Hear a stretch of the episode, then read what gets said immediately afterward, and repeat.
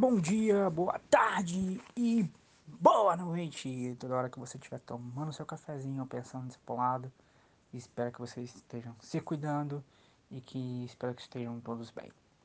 É, e eu queria falar realmente sobre o nosso tempo que está acontecendo nesse meio tempo de isolamento, o que eu estou lendo nesse tempo de isolamento e o que eu, com essa minha leitura que eu estou refletindo sobre esse nosso tempo. E o que eu estou lendo é O Problema da Pobreza, do Abraham Kuyper.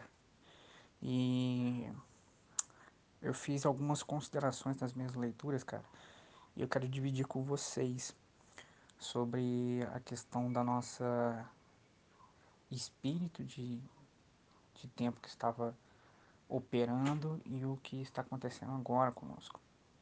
É muito interessante que esse, esse livro ele começa com a introdução e na introdução do Guilherme Dutti, se eu falha a memória, ele diz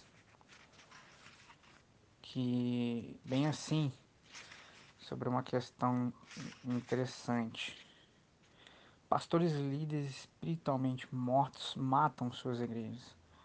Uma comunidade de fé que procura se comprometer tão intimamente com o Zeitgeist, o espírito da sua época, está fadada a desaparecer assim que o espírito do tempo falir. Nesse meio de isolamento, cara, que todos estão dizendo é sobre crise financeira, sobre é, problemas no mercado, é, sobre as questões que, do que vai acontecer com a economia, com o mercado, com as finanças depois. E essa introdução, na verdade, foi feita por Pedro Dutti. Desculpa, Guilherme foi o outro cara que eu esqueci o nome agora, eu misturei os dois, perdão. Mas nesse tempo, antes dessa crise financeira, desses problemas do que está acontecendo, nós estávamos imperando meio a nossas igrejas cristãs evangélicas um evangelho muito triunfalista, um evangelho coaching de busca por, por sentido da vida, busca por, por, uma, por uma liberdade espiritual, de uma liberdade emocional, financeira, de um, de um domínio dos, dos seus emocionais. E se você, você quer saber um pouco mais sobre esse, esse espírito de, de coaching, tem um podcast na, na nossa, nossa nossa bio aí, em que eu fiz algum tempo atrás, chamado Maltrapilho Anti-Coaching, que eu vou falar sobre esse evangelho anti-coach. E esse evangelho, cara, depois dessa crise, tende a falir. E essas igrejas que apostaram nisso, que apostaram nessa poderio do evangelho triunfalista, não vão saber dar muitas das respostas em que era preciso dar naquele momento. E é muito interessante que Abraham Kuyper, ele diz no seu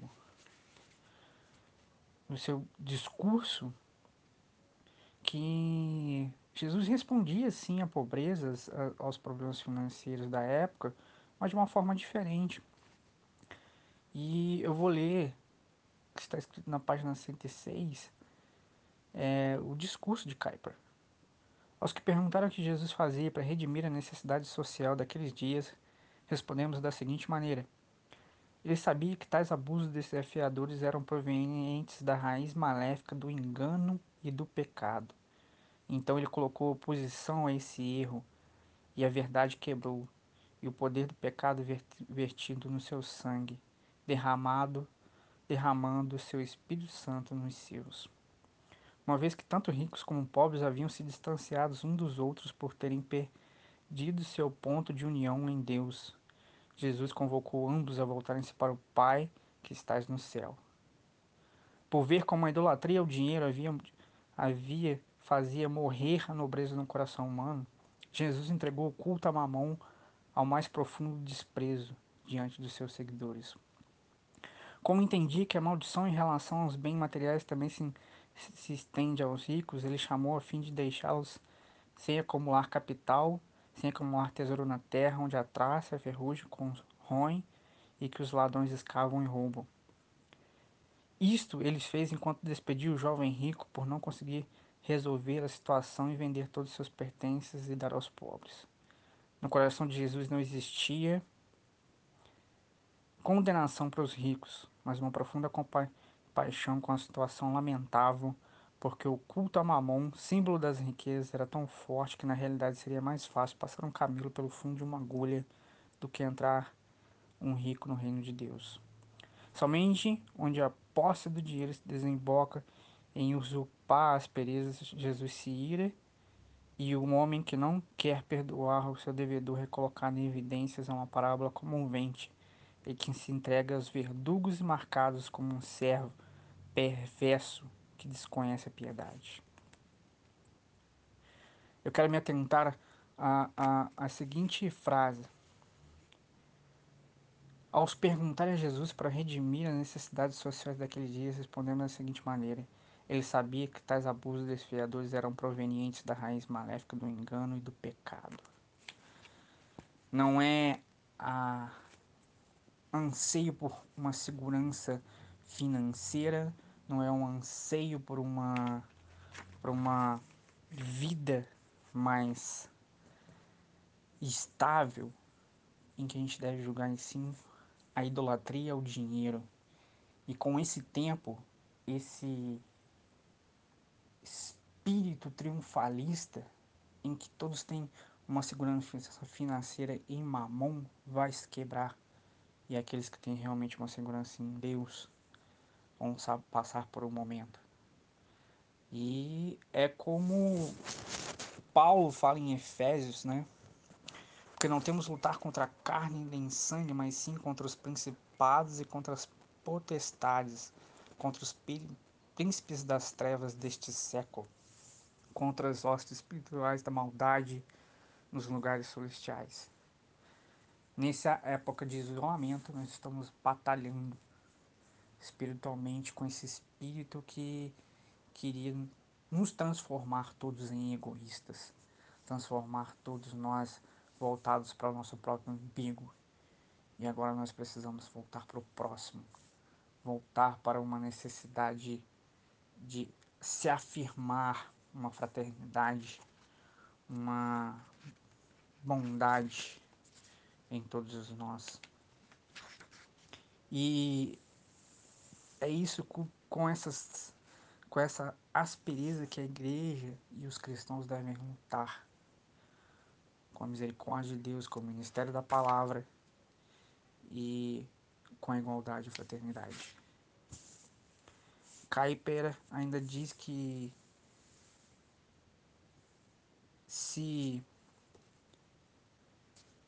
a nova construção social erigida espontaneamente sobre essa ruína correspondia a alguma forma ideal desejado de Jesus, podemos reconhecer gratidão que nasceram e se ergueram condições sociais no mínimo mais sustentáveis. O que quer dizer? Que depois de Cristo nós conseguimos é, manter condições sustentáveis, mesmo que não seja não fosse o ideal de Jesus no momento, mas que nós podemos lutar sim por uma igualdade e que menos pessoas passem fome, fome ou morram de sede ou morram por falta do seu alimento. Então, é contra esse espírito que nós devemos lutar nesse isolamento e é o que eu creio que esse espírito triunfalista e egoísta vai cair depois dessa crise. Espero que você esteja com seus próximos neste momento. Espero que você não esteja passando por dificuldades financeiras, mas que Deus tenha te sustentado.